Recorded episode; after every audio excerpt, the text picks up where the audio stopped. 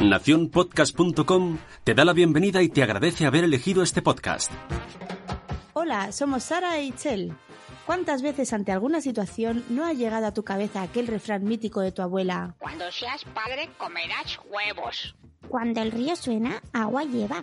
Dime con quién andas y te diré quién eres. Traemos de vuelta al pasado para fundirlo con el presente. Porque no todo antes era maravilloso, ni todo hoy es la luz al final del túnel. ¿Comparar? No. Buscaremos ese equilibrio. Desde el amor y con mucho humor. Porque seguro que en muchas ocasiones te has repetido alguna vez. Ya lo decía mi abuela.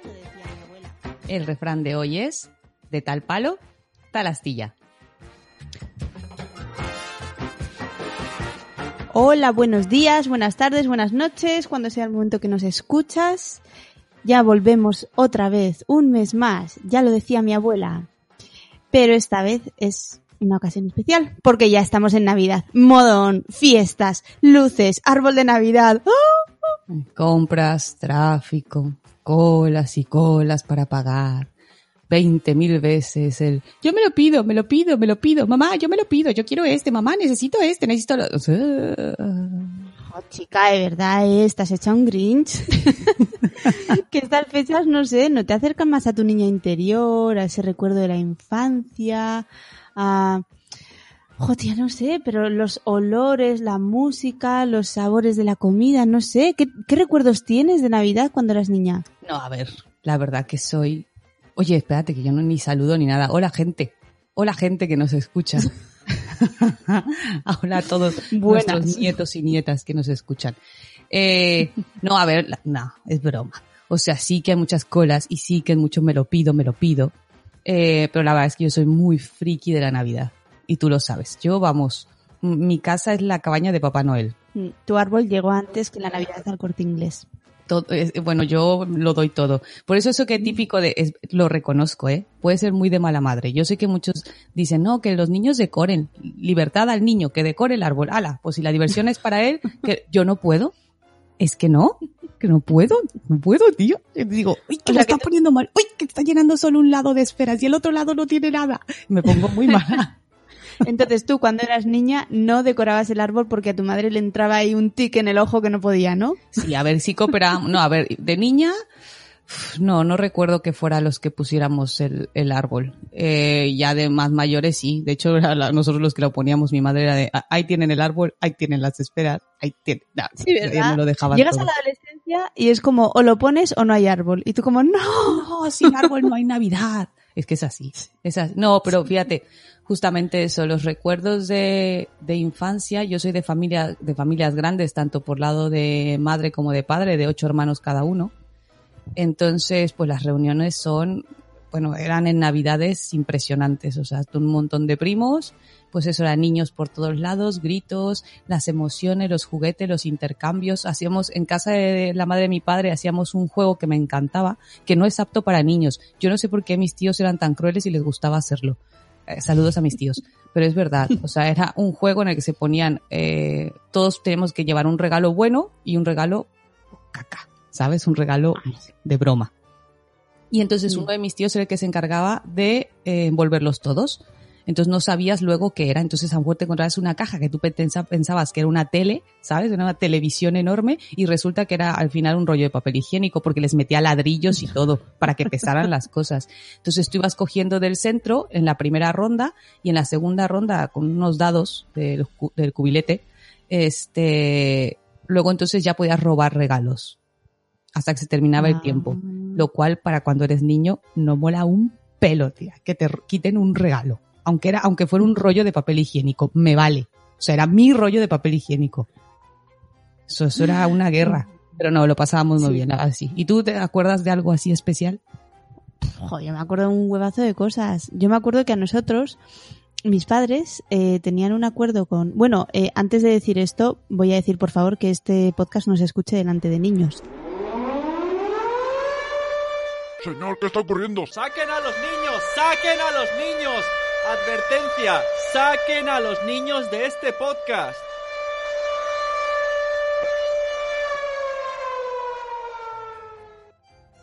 Sí, por favor. Porque mis padres tenían un acuerdo con unos amigos que y en los que Baltasar llegaba a nuestras casas y nos despertaba a los niños a las 8 de la mañana, estaba Baltasar en la puerta de nuestra habitación diciéndonos que ya teníamos los regalos en el árbol.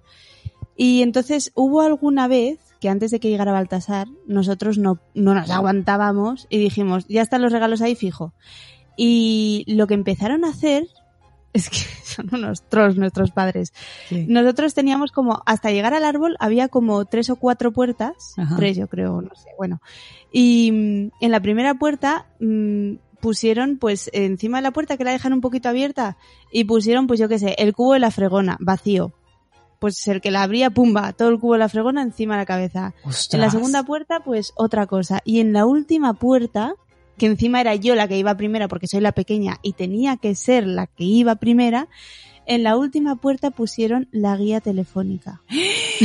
¿Qué me estás contando, tía? Y la mano de mi hermano me salvó, me salvó, porque yo era tan tonta que no pillaba que las puertas tenían algo. me caía Ah, o sea, tú abrías la primera, te caía, abrías la segunda, te caía y decías tú, Eso. ¿qué parte no he aprendido de este juego? Era muy tonta, muy tonta.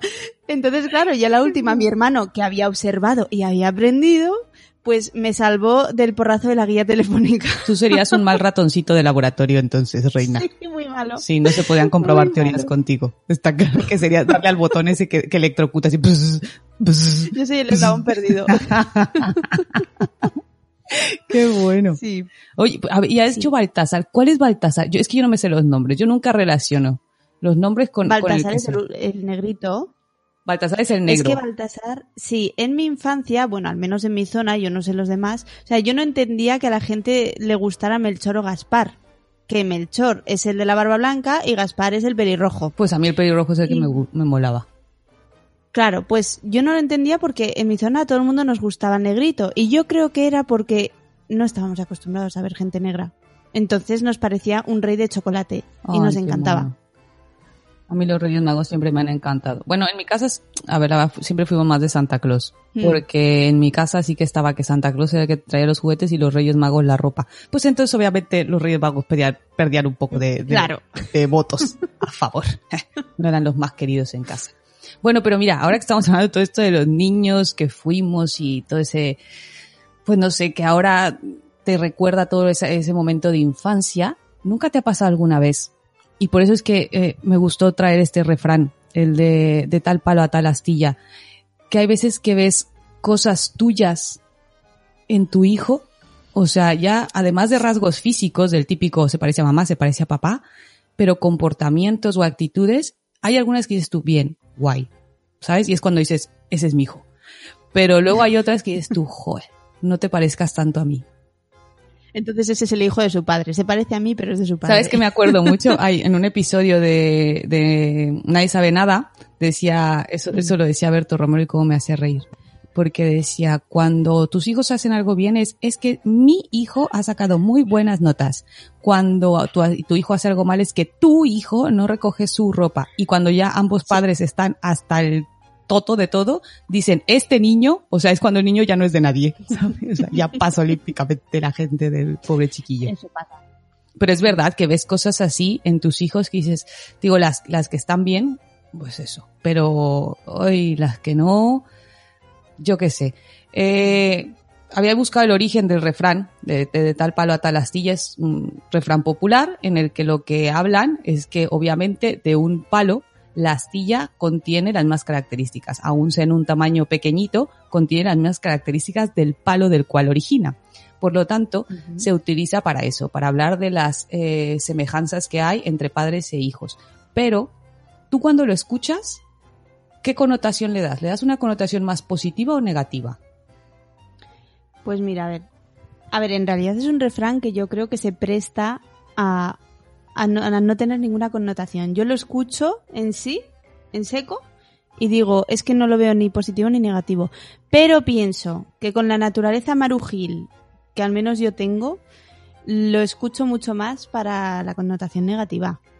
Yo, es que a mí también me da esa sensación. mm, Que se presta más que te lo suelte alguien como de, míralo, de tal palo, tal astilla. Eh, En. México existe uno similar, no sé si aquí se diga eso de hijo de tigre pintito mm, o hijo de tigre pinto. Aquí no hay tigres. Aquí no sé si en México. Ah, bueno, en México creo que sea en algún lugar, Aquí hay pero no sé. Pero no, es que hay uno, pues sí, se refiere hijo de tigre pinto, o sea que si es de tigre, pues al final tiene sus rayitas también el, el, tigr- el tigrillo. Entonces, eh, pues una forma también de decirlo, pero te digo, a mí me da la sensación que a veces cuando se dice es más con connotación negativa que la positiva. Y entonces digo, bueno, me resultaba muy curioso porque siempre es, es que es lo típico, o sea, desde que nace el niño, pero es que desde el minuto cero, en el que todavía está todo hinchado, morado, ¿sabes? O sea, que tiene todo el pe- todo pegado ahí, ¿sabes? Eh, eh, que no sabes toda la forma humana todavía no sale después de que el pobre niño ha pasado por el canal de parto. niño. Exacto, o sea, el niño todavía se ha salido por el canal de parto y está ahí todo aplastadito. Minuto cero y ya le encuentran parecido. O con la madre, con el padre o con la tía abuela segunda. Sí, O sea, todo el mundo ya está buscando a quién se parece. Mm. Es que es verdad, y todavía no tiene ni formita realmente. Y luego, y luego van cambiando y es como, ahora se parece más a ti, ahora a ti, ahora a ti. Y es como, jolín, Eso, me, al crío que sea él. eso me ha pasado, por ejemplo, yo con mis hijos. Al principio decían, cuando eran muy bebés, de los tres inclusive, es que son igualitos a ti, o sea, a la madre. Pero luego, por ejemplo, de Javier dicen, es que es igualito a su padre. Y digo, madre mía, me lo habrán cambiado en el súper y no me di cuenta. ¿Sabes? A lo mejor me despisté en un momento y de repente me pusieron un niño que era igualito al padre. O sea, porque la verdad es que Mm. hay cosas muy curiosas. Y me puse a investigar sobre las cosas que realmente, porque hay mm, cosas que sí que heredamos, que sí es la genética y nos juega una pasada, y otras cosas que tienen que ver con el ambiente, al final de cuentas, con lo que vamos adquiriendo, nuestras experiencias, etcétera. Pero, por ejemplo, de, de lo clásico que heredamos, uno, la predisposición a enfermedades. Eso está súper Sí. obvio. O sea, ah, se ha visto que obviamente hay muchas enfermedades que tienen un factor hereditario y en algunos casos eh, no se puede evitar, obviamente se va a pasar. En otros casos puede ser que esté en la carga genética, el material genético esté ahí, pero requiere de ciertos factores para que entonces, digamos, se desencadene la enfermedad. Entonces, porque por eso hay gente que es portadora de, pero nunca manifiesta la enfermedad. Pero bueno, para muchas los hay. Eh, por ejemplo, lo sabemos enfermedades como la obesidad, eh, tipos de cáncer, la miopía, la distrofia muscular, la fibrosis quística, son enfermedades que, bueno, pues tienen una alta predisposición genética. Luego, algo que me parece súper interesante, el color de ojos, el de la piel, el pelo, la altura y el peso. Dentro de las características físicas, son los que normalmente tienen más factor genético. Pero que es mentira, porque yo lo había leído en otro sitio, que por ejemplo el tema de la calvicie eh, era por herencia del abuelo materno. O sea que si tu abuelo Ah. materno era, era calvo, pues al niño le iba a tocar ser calvo. Pues eso no es así. No, o sea, sí tiene un factor hereditario, pero no, no se ve que sea por, no le echemos la culpa al pobre abuelo materno y ahora todo el mundo volteando a ver a sus suegros. Así como de, ay, es su culpa, pienso- es tu culpa. pienso en mi abuelo materno y, y efectivamente tengo familiares nietos de él calvos. Entonces, mm, Pero fíjate que toda la curiosidad, ¿y quitemos de la toda la curiosidad de la genética. Porque, por ejemplo, mucha gente que dice, claro, si es que ambos padres son de ojos azules, el chiquillo Mm. será de ojo claro o de ojo azul y luego a lo mejor tienes un niño con ojos marrones. Claro. Porque Y luego los míticos casos de, de un niño, un bebé que nace negro en una familia de blancos porque hay algún antecesor negro. Eso, eso está, pero es que es justamente lo que habla la genética, que es que es súper interesante y mi respeto a la gente que se mete a estudiar todo ese rollo porque tela. Eh, que tú está claro, tú tomas material genético tanto de tu madre como de tu padre, pero al final es que es una mezcla de ambos, no es que como de cojo los ojos de mamá, cojo la nariz de papá, cojo el- la inteligencia de no sé quién, no. O sea, de todo eso, al final se hace una mezcla. Entonces, no necesariamente quiere decir que todo lo vayas a manifestar o todos esos rasgos los vayas a presenciar. Pero uno que me gustó mucho es eh, que diversas teorías aseguran que la inteligencia, el componente intelectual de los individuos, está ligado al cromosoma X. Eso quiere decir Mm. que nuestros hijos son tan inteligentes como nosotras. Y yo, Tenemos el poder. y yo, hombre, mis hijos son muy listos. Leche. No voy a decir lo contrario, ¿sabes? ¿Y tú? ¿Sabes? Pero mis hijos son muy listos. Muy despistados, igual que su madre también. Pero así nos divertimos más, ¿sabes? Es que teniendo ese toquecito de despiste. Pues a mí eso me fastidia mucho porque mi padre era el primero en su clase y mi madre, pues, pues, pues, pues bueno, Pues bueno. pues- pues era. Entonces eso me fastidia. A ver, yo no, yo no, yo no voy a poner en evidencia a mis padres. A mí no me, no me arrastres a ese punto porque luego ya empezar, claro, como quieres más a tu papá y como quieres más a tu mamá, no voy a hablar de No. esas cosas.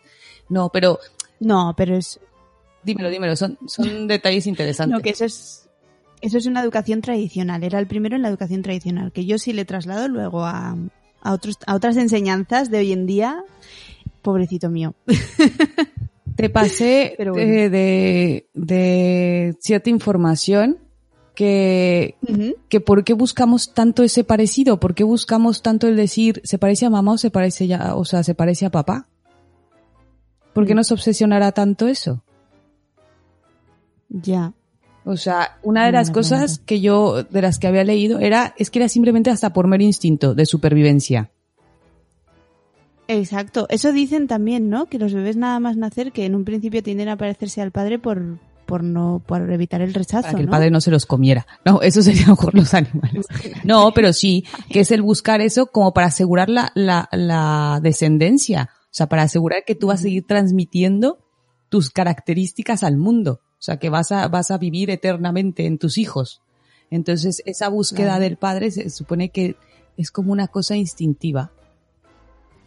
Y luego también, imagínate, en los tiempos, en los tiempos, imagínate, los que buscaban, eh, para asegurar que, que fueran los padres que se parecieran. Y donde te saliera que se pareciera solo a la madre, o que se pareciera la- al tío lejano. Imagínate. Yo conozco gente que su hijo, por ejemplo, es clavado a una abuela. Y dices tú, bueno, si es la abuela paterna, pues, pues puedes tirar por ahí, pero si es la abuela materna. De ahí, ahí escucha esa frase, no sé si la has escuchado. Yo se le llegué a escuchar una vez a mi abuelo que decía, los hijos de mis hijas, mis nietos serán, y los hijos de mis hijos en duda estarán. Sí, eso lo dice mi suegra. ¿De verdad? Qué mala leche tiene tu suegra. Dice mi suegra. Y luego le añade que mis hijos también son sus nietos, porque sabe que yo no soy pícara. Bueno, mira. Así que se salva, como suegra se salva. Bueno, por lo menos, por lo menos ahí ya sabemos que hay un, un punto. Encontré algo súper interesante en cuestión a la genética, a todo esto de lo que le transmitimos a nuestros hijos, que es un libro eh, de, un, de un investigador eh, español que es Miguel Pita. El libro se llama El ADN dictador. Mm, Él habla, fíjate, mira, te voy a leer un, un trocito de, de la sinopsis de su libro. Dice, eh, en este libro acompañaremos a Ale en el ascensor, en el ascensor en el trabajo o en una cita y a través de este peculiar experimento entenderemos hasta qué punto la genética nos marca la existencia y comprenderemos cómo funcionamos realmente. Desde por qué nos pierde tanto el dulce hasta si la felicidad, la depresión o la inteligencia viene de serie, ¿de verdad elegimos libremente a nuestra pareja? ¿La infidelidad es hereditaria? ¿Está en mis genes marcadas las enfermedades que padeceré? En conclusión, ¿nacemos o nos hacemos? Me parece una pasada de sinopsis. Él explica, Sí. ya en tus entrevistas, etcétera, a ver, él explica que sí, que hay cosas que tenemos por base genética. O sea, él eh, dice, por ejemplo, que el talento sí que se hereda, pero que si no se potencia, o sea, si eso no se, no se, mm, no hay un estímulo para ello, da igual. Eh, no, no va, nunca va a aparecer ese, ese gran músico, por ejemplo, pero que sí es algo que se hereda. Que si una persona que a lo mejor no tiene ese talento genéticamente se sigue esforzando, puede que lo consiga. O sea, puede lo conseguir, pero jamás será igual que alguien que genéticamente ya tiene un, un oído musical, por ejemplo. O sea, un Mozart no será, pero aquel que genéticamente eh, lo lleva, sí que lo es.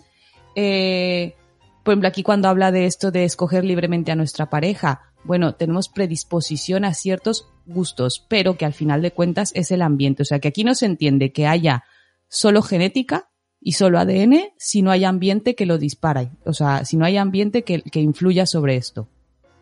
Entonces, porque cuando iba leyendo el libro decía yo, bueno, la sinopsis del libro y lo que iba investigando él, Dices tú, entonces, ¿dónde está el libre albedrío si ya todo viene de, de serie? Es que eso estaba pensando yo, ¿en qué lugar queda la libertad y la voluntad en todo esto? Verdad es que Pero bueno, es verdad que tenemos nuestros defectos y los defectos precisamente son eso, ¿no? Cuando tiendes hacia una cosa y tú, uy, ¿y por qué tiendo yo hacia esto? ¿Y por qué no? Si yo quiero ir al otro lado, ¿ya? Pero tienes genética. Es que tú no sabes la cantidad que se ha estudiado todo esto en cuestión a qué heredamos. Ya obviando los rasgos físicos, sobre todo la personalidad, porque es a donde yo quiero llegar. O sea, eh, ¿qué es lo que te digo que, porque no te molesta? Por ejemplo, no es así como digas, joder, es que yo tengo los ojos verdes y, y me hubiera encantado que mi hijo los tuviera verdes. Pues sí, pero que tampoco es algo. En cambio, por ejemplo, uff, es que yo soy súper introvertido y veo que mi hijo es igual. Eso sí que te pica, porque tú sabes lo que has tenido que enfrentar para sacar adelante, Sí. ¿sabes? Esa timidez o esos miedos. Y cuando ves que tu hijo los tiene, dices, tú tendrá que pasar por todo lo que yo he pasado para poder afrontarlo. O sea, sobre todo entonces, por eso los genetistas se, se basan mucho en estudiar esto de la personalidad, de la conducta, si realmente se hereda. Eh, por ejemplo, ellos hablan de que el 60% de muchas de estas cosas sí que hay un, un rasgo de herencia, de genética detrás, pero que es muy importante y sobre todo se estudia en gemelos. Estos estudios para definir si la- realmente la, la herencia eh, predispone a ciertas, a ciertas conductas, ellos hablan de ambiente compartido y no compartido. Ese ambiente compartido es el que, por ejemplo, los hermanos, los hermanos crecen en una misma familia y tienen ese mismo ambiente.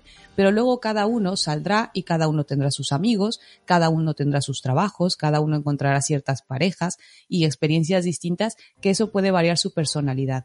Entonces la verdad es que me resultaba fascinante. Y de ahí era lo que yo te comentaba, por ejemplo, cuando yo veo, yo por ejemplo en mis hijos lo veo, eh, en Javier, por ejemplo, y lo reconozco, es muy parecido en muchas cosas a mí cuando yo era niña. Y hay cosas que veo en él que no me gustan porque yo lo pasé mal para afrontar ciertas cosas. Yo en su momento fui una persona muy introvertida cuando era niña.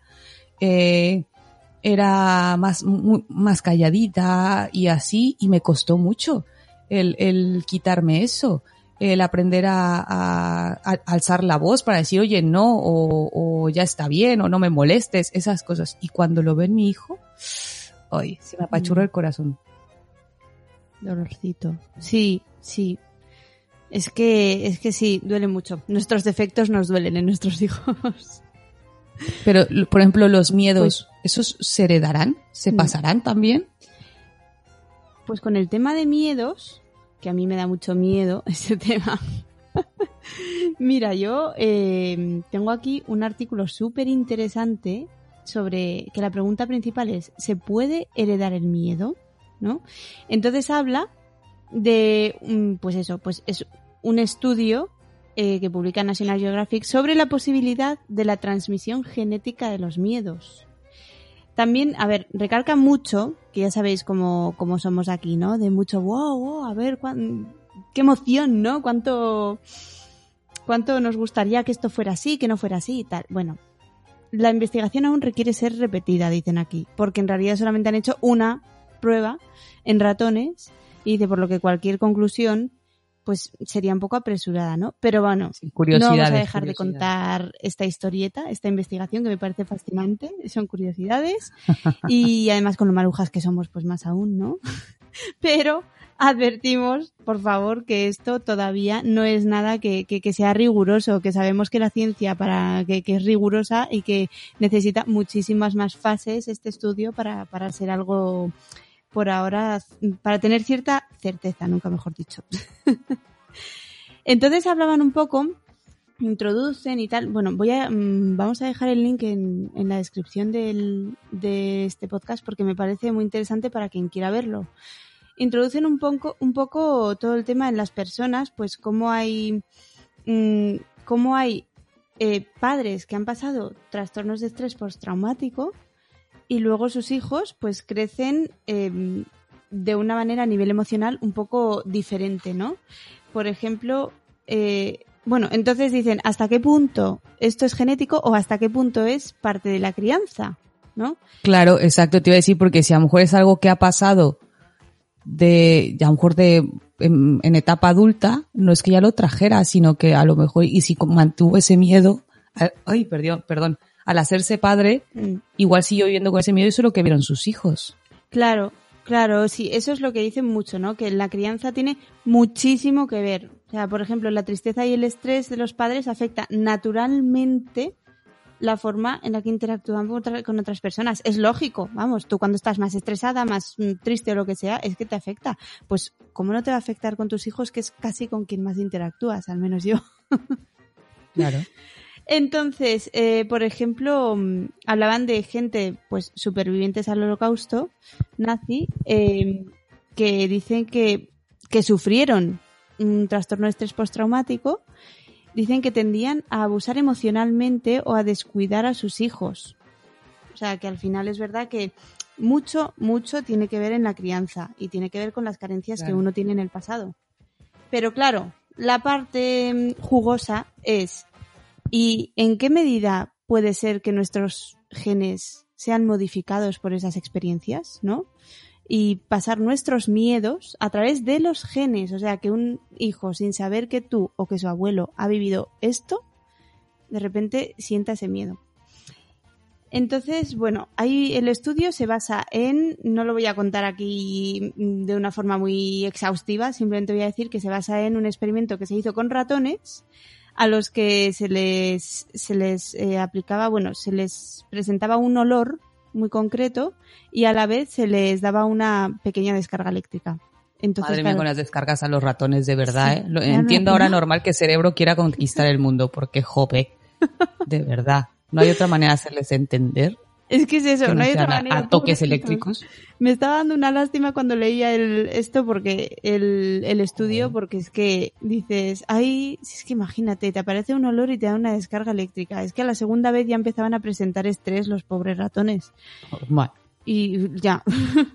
y entonces dicen que, que lo que hicieron, esto eran ratones machos. Entonces lo que hicieron después fue que procrearan y las crías, eh, eh, se comprobó que esas mismas crías, el momento en el que olían ese, ese olor, em, ya empezaban a, presentar síntomas de estrés o presentar eh, alteración, por así decir. Entonces, bueno, pues sus crías, y luego lo que hicieron fue procrear las crías con otras de otro laboratorio. Y aún así, dicen que, que se les, que se percibió, bueno, yo no me sé los, estos palabras científicos, pero Bueno, que se bueno. percibió como, mm, ay, ¿cómo se llaman estos que, eh, receptores? Mm, Pues unos receptores en la nariz, eh, que habían desarrollado más receptores que las anteriores generaciones que de ese olor. Entonces, bueno. Ah, o sea, que entonces a la siguiente generación sí que entonces em, influyó inclusive en su, en su, en su, sí, o sea, en, su organismo. Exacto, a nivel fisiológico, ¿no? Exacto. También, también nacieron más desarrollados para detectar ese olor. Esa es un poco la conclusión de ese estudio, que dicen que eso, Mira. que es un estudio que se ha hecho, que hay que hacer más y que esto no es ninguna conclusión científica, pero que vamos, que me parece alucinante. Es que por ejemplo, tú cuando hablas, ahora- cuando están hablando todos ahora tanto, eh, pues tengo la genética a tope. Eh, por ejemplo, le preguntaban a, a este científico que tome- eh, comentaba, Miguel Pita, eh, ¿se podrá llegar a algún momento a crear el ser humano perfecto? O sea, ¿podemos crear ese ser Mm. humano que tenga todas las cualidades y ninguna, eh, ningún defecto y que, por ejemplo, físicamente no padezca de enfermedades?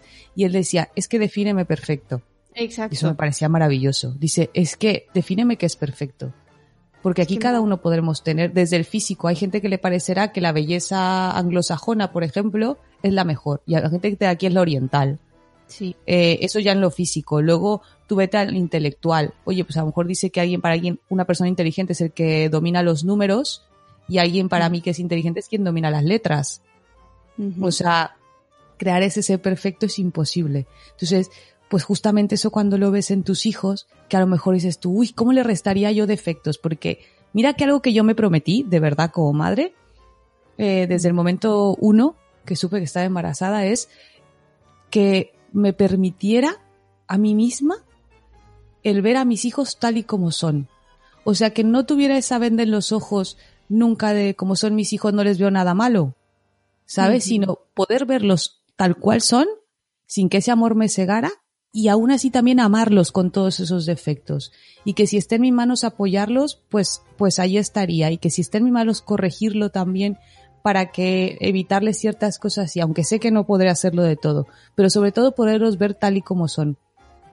Y yo creo que por el momento los veo y sobre todo ya Javier que es más mayor, pues obviamente ya su personalidad se va desarrollando y empiezan a, a verse esas cosas. Hay un, eh, un post que ya, hace dos años que lo escribió, lo escribió en el 2016, eh, Madre Superada, llama Diario de una Madre Superada, que me encanta, me encanta, pero es que sobre todo este post para mí fue uno que me marcó un montón y se llama No quiero que te parezcas tanto a mí. Eh, si lo quieren buscar, es, es fenomenal, es precioso. Eh, porque ella justamente eso es lo que decía. Ella, cuando empezó a ver ciertas cosas en su niña que le recordaban a ella, y habla de un, eh, de un recuerdo que tiene ella de infancia, eh, porque dice que cuando su niña llega con ella con un trozo del cuento, de una hoja del cuento que desprendió y se acercaba a ella como de, mami, esto iba aquí, o a lo mejor traía una, un brazo de la muñeca que lo había roto y le decía, ay mamá, eh, se ha salido, ¿me lo arreglas? Y dice que ella se acuerda cuando llegaba de niña con sus padres porque a lo mejor eh, se le había roto el tapón de una botella o se le había caído algo y lo había roto. Dice que el recuerdo de ella de sentirse torpe, de sentirse que era su culpa, de sentirse tonta, ¿sabes? Porque había destrozado algo y obviamente pues a lo mejor a ella le, le, vendría luego una riña por haber roto algo. Claro. Entonces, ese refuerzo negativo de decir es que lo has hecho mal y es que como es lo has roto y no sé qué, a ella cuando ve a su niña que llega así, le, le, le vuelven esos recuerdos y dice, no, o sea, yo no puedo permitir que mi hija eh, se sienta así, que se sienta torpe, que se sienta tonta. Porque mm. yo la veo y su carita, dices que su cara es que la misma que yo tenía. Con mi cara de, uff, le he cagado, ¿sabes? Y, y entonces ella obviamente eh, le dice que no pasa nada, que es un accidente y que los accidentes pasan. Dice, eh, deseando quitarle un poco del sentimiento de que ha destruido algo, de que ha roto algo. Sí. Es que es súper bonito. Eh, cómo lo expresa ella. Y es eso, o sea, cuando ves en tus hijos esas cosas y dices tú, ay, es que si pudiera evitarte pasar o afrontar, porque yo sé lo mal que te va, que te va, o sea, lo malo que te va a traer ser así, porque yo lo he sido. O sea, el que es a lo mejor muy cabezota, ¿sabes? O muy perfeccionista y tiene un hijo que es súper perfeccionista y tú sabes lo malo que te, que te ha sido ser así. Mm. Y dices tú, uff, ¿cómo le puedo transmitir a mi hijo que se relaje más? Que, que, que, por ejemplo, yo era la niña que, la verdad, lo recuerdo, y mi mamá, si algún día lo cuenta, lo dirá, yo lloraba si me sacaba un 8. Ay, no. Sí, yo tenía un problema muy serio. Lloraba de la alegría, pero bueno. ya, o sea, era así, o sea, era, era el punto de es que yo, es que no, o sea, yo quería el 10. Ya. Y, y me, me, sabía mal sacarme un 8 porque decía, pero yo sé que pudo, y, y vamos, que me podía pasar esa vez y ya está. Pero mi madre era una cosa que le preocupaba, que le preocupaba ese, ese continuo estrés de, de, de la obsesión por, por tener siempre buenas notas. Y no es que porque tuviera a mis padres que estudiaran encima de mí de ponte a estudiar y ponte, no, no, para nada. Era ya algo que llevaba yo. Claro, la autoexigencia, ya. Sí. A mí ¿Tú ves en tus hijos algo, algo que dices tú, uff, o, o, tuyo, sí. de tu marido, ¿eh? que tampoco nos vamos a echar toda la culpa a nosotras de, de, todo esto? Yo no sé, yo normalmente cuando les veo algo de mi marido, como es tan tranquilo, pues digo, ay, qué bien. Ay, que se parecen a su padre. qué bien, sí. Porque a mí me pasa que le veo a mi hijo que cuando, pues cuando yo qué sé, cuando está con su hermana y su hermana le quita algo, y él empieza que, que, que, tiene ese arranque de ira de es que ahora mismo quemaría toda esta habitación. Ahora mismo, ¿sabes? Se, se, vuelve Hulk en su cabeza. Pues mmm, eso me, me, pasaba a mí a su edad de, de, esa ira incontrolable. Ahora me sigue pasando. Pero. Madre mía, nunca te enfades conmigo. no, por favor.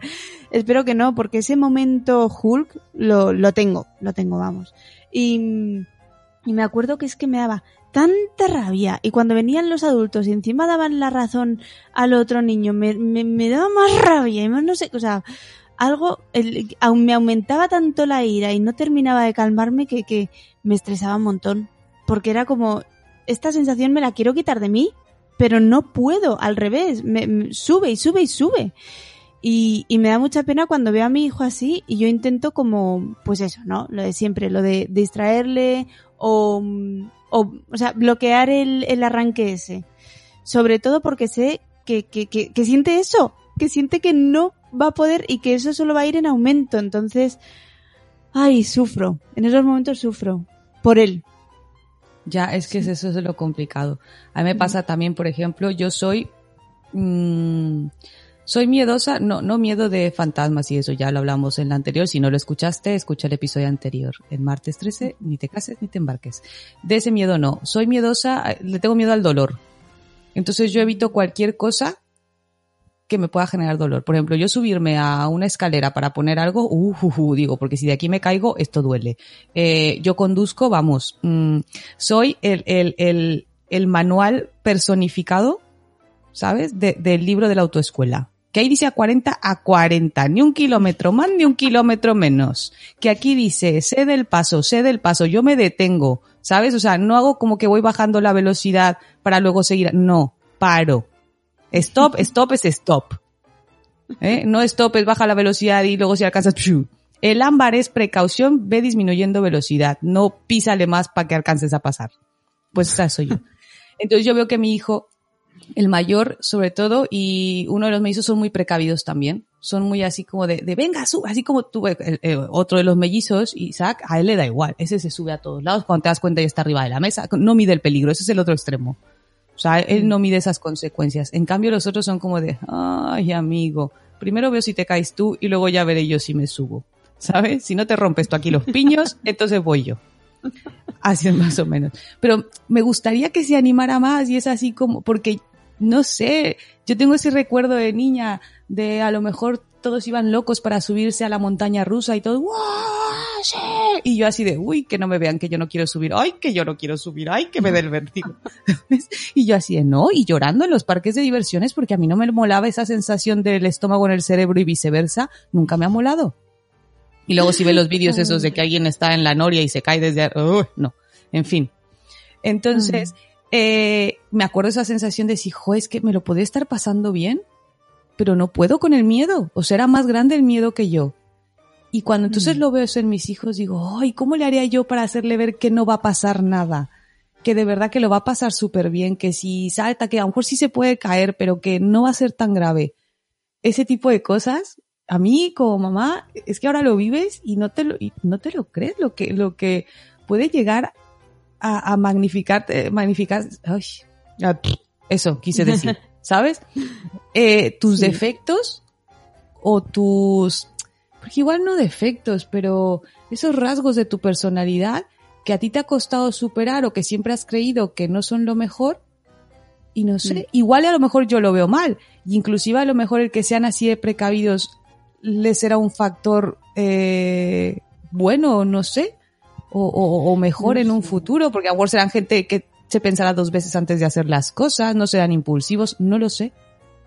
No sé, pero de todas formas también pasa mucho que antes era como que la infancia eh, era todos igual, ¿no? O sea, es como si esto divierte a cuatro, pues tiene que divertir a todos. Y, y yo creo que, bueno, en realidad es un rasgo de, de- del carácter de tus hijos y no es malo. Es que eso no les divierte, les divierte otra cosa. Y eso da miedo, pues sí, tiene que dar miedo, porque efectivamente es un, es un riesgo enorme el subirte ahí. Sí, no, no está sé. claro. O por ejemplo, no sé, pues lo típico, eh, de que escribí, escribí un post en el, en el- en el blog Mm. eh, hace, hace un par de semanas sobre de si te pegan, pega.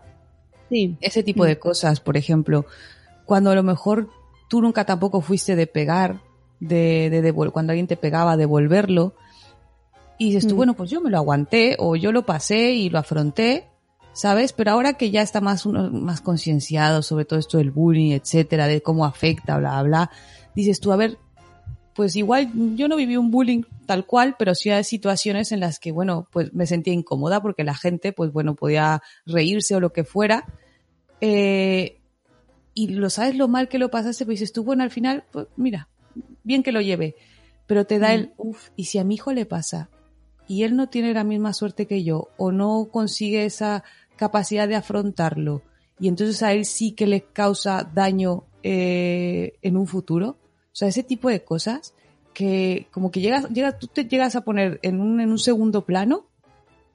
Ya, pero sí, esos son miedos que en realidad yo lo que pienso es que ahí poco podemos ayudarles en el sentido de que ellos tienen que aprender a gestionar esas situaciones, como nosotros en su día las gestionamos. Ahora, lo que sí les ayuda un montón es el que nosotros estemos ahí, ¿no? Y yo creo que precisamente eso es algo que, que te puedes quedar tranquila diciendo, bueno, vale, no sé cómo va a gestionar o no, pero vas a saber que, que, que mi apoyo lo va a tener. Fíjate que justo eso. Yo creo que ahora estamos más atentos. Eso también es verdad. Sí. Antes yo creo que era, "Buah, son cosas de niños. O de, bueno, pues el cole. Pues mira, pasó en el cole o no lo con, no sé. Pero ahora yo sí siento que hay un poquito más de comunicación. Claro, los padres, yo recuerdo que antes nos atacaban por ser así. Era como, ah, qué miedica. Ah, lo claro, claro. ¿De qué nenasa? O alguna Claro. tontería. Claro. Eso, Mm. bueno, es otro tanto. Pero al Bien. final, ahora no, ahora se dice, bueno, ¿no te gusta? No pasa nada, vamos a ver qué podemos hacer. Entonces yo creo que en eso eh, ha evolucionado un montón la situación. Y si nosotros, llamándonos miedicas, hemos podido superarlo, Ya. tengo confianza en que nuestros hijos podrán superarlo con nuestro apoyo. Yo digo que yo escucho muchas veces todo esto de gente que todavía, yo qué sé, no desayunan bien o, o sufren estreñimiento. Eh, eh, y es así como de, si están creando todos son niños mimados, niños dependientes y no sé qué, luego lo están haciendo tontos. Y dices tú, ¿pero qué me estás contando? No sé, yo creo la verdad y tengo, tengo, fu- inclusive hasta fuera de la burbuja que a veces se crea uno cuando está dentro de, pues todo esto de blogs de maternidad, etcétera. Eh, yo creo que sí que algo cambia y yo creo que es en positivo y que hemos aprendido a comunicarnos mejor con nuestros hijos y eso algo va a traer algo bueno. O sea, yo creo que Sí. Por más que te digan eso, es que están sido súper dependientes y que tanto colecho y no sé qué y tanta disciplina positiva, eh, que me encantaba cuando Nuria lo decía, que le decía a la gente, es que eso de la disciplina positiva, entonces dejas al niño hacer lo que le dé la gana y decía ya, ¿qué parte de la palabra disciplina no se No has entendido. Sí, ¿Sabes? O sí, sea, totalmente. No estamos hablando de lo voy a dejar a la suya, o sea, no. Disciplina, Sí. pero no en base a regaños, castigos, esas cosas. O sea, Simplemente le estoy dando el derecho a ser escuchado. claro. Es que esa es la cuestión. Ya, es que mm, es que es muy complicado al final. Mira, yo la lucha social ya la tengo como como perdida, ¿no? Pero al final dices, mira, en tu casa haz lo que más segura te te haga sentir y oye, sabes que tu hijo es como tú y que tú has salido adelante. Punto. De tal palo tal astilla. Eso también es un buen punto, eso sí. Eso sí es Sí. verdad.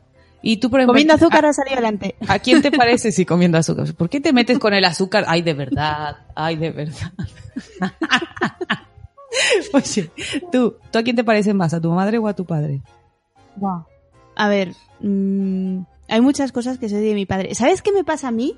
Que yo tengo, mm, soy mitad en todo. O sea, los amigos de mi padre me dicen que soy clavada a mi padre y los amigos de mi madre me dicen que soy clavada a mi madre. O sea, que eres la hija perfecta. 50-50. Yo, yo creo que hacen un poco de tal palo tal astilla en, en el punto negativo. no, no, no, no, al revés, no, no, que son muy majos. Pero mm, lo que me hace gracia es que soy como tan, tan clavada a los dos, creo yo, que, que tengo mucha controversia en, en mi foro interno. Porque mi madre era súper, súper, súper, em, ¿cómo se dice ahora? Eh, extrovertida. Y mi padre, bastante timidillo. Y entonces, ¿qué me pasa a mí? Pues que tengo una mezcla. Que Oye, es como pues que de repente soy súper extrovertida y de repente soy mm, que digo, uh, yo quiero pasar desapercibida aquí. Ya, tía, pero esto es una bipolaridad que no, que no puedo con ella. o siempre de una manera o siempre de otra. Es que, es que soy, soy súper inestable en esto. Qué bueno. Pues yo he de decir Yo que yo me parezco más a mi padre. Físicamente me parezco más a mi madre. Eso te iba a decir. Yo he visto a tu madre en fotos somos y eres tu madre. Sí. Este, lo cual se agradece, no es que mi padre sea feo, mi padre es muy guapo también, porque mi hermano se parece a mi padre. Pero bueno, Bueno, tu madre te hizo responsable. pero mi madre, eh, como decimos mi madre y yo, nosotros somos feas pero responsables. Entonces, no hay problema. con eso. Eh, pero en personalidad sí tengo muchas más cosas de mi papá. Pero que fíjate que así como hablaba de que de mis hijos veía cosas que decía, ay, no te parezcas tanto a mí, también había cosas de mi papá que decía, ay, ¿por qué me parezco tanto a mi padre? ¿Por qué no puedo cambiar ciertas cosas que yo sabía? O cuando te sale esa madre que llevas, ¿no? Que dices algo y dices tú, uy, mi madre se ha metido dentro de mí y ha hablado por mí. Mm. ¿Sabes? Cuando suelto alguna frase que dije, nunca voy a decir, cuando sea madre jamás les diré, a que voy yo y le encuentro. Y te sale. Y te Pues yo lo he dicho ya. ¿Sabes? O sea, ni tronco ni tronca, ni, ni bueno ni buena. Esas cosas que no lo puedes evitar. ¿Yo sabes quién pienso que se mete en mí de vez en cuando? ¿Quién? Mi abuela, tía. Oh, te posee tu abuela. Mi señora abuela, que hay veces que discuto con ella y es como si estuviera discutiendo con el espejo diciendo, es que solamente cambias el, el punto de partida, ¿no? Ella parte de un punto, yo parto de otro y discutimos como de la misma manera, con la misma mala leche y, ¡ay! Cada vez que lo pienso digo, es que, sí, Bueno, si soy parecida a alguien creo que es a ella. Esto de la genética, la herencia, la verdad es que tiene un montón de cosas súper interesantes.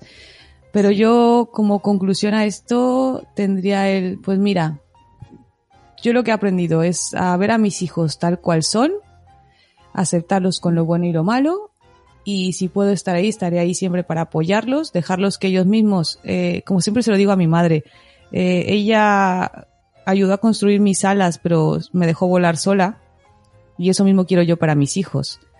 Eh, Y luego también para aplicarlo a mí, eh, que yo soy así, pero también no volverme responsable de todo lo que luego mis hijos hagan y decir, o sea, no, yo daré ciertas herramientas, ciertas bases y luego ya que se apañen. ¿Sabes? Sí. Porque luego decir, claro, Muy es que como yo fui, yo hice, yo, no, tampoco, no, también voy a tener que perdonarme un poquito de vez en cuando porque, bueno, humanos todos. Exacto.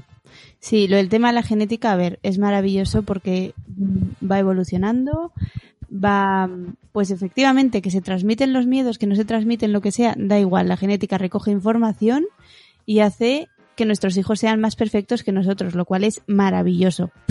Que vayamos evolucionando, eso es así. Bueno, Exacto. gente bonita. Bueno, pues nada, Hasta oye, ha sido un placer. Sí. ¿eh? Y nada, y, y cualquier cosa eh, nos pueden escuchar en, a ver si lo digo bien, Venga. Spotify, iTunes, Spreaker, em, ¿qué más? Evox y en la web de Nación Podcast. Sí, sí, claro que si Y- escuchado Cripatria, te diría, no sé si se dice Ebox, Spreaker, iTunes, Nation Podcast. Ah. Un abrazo.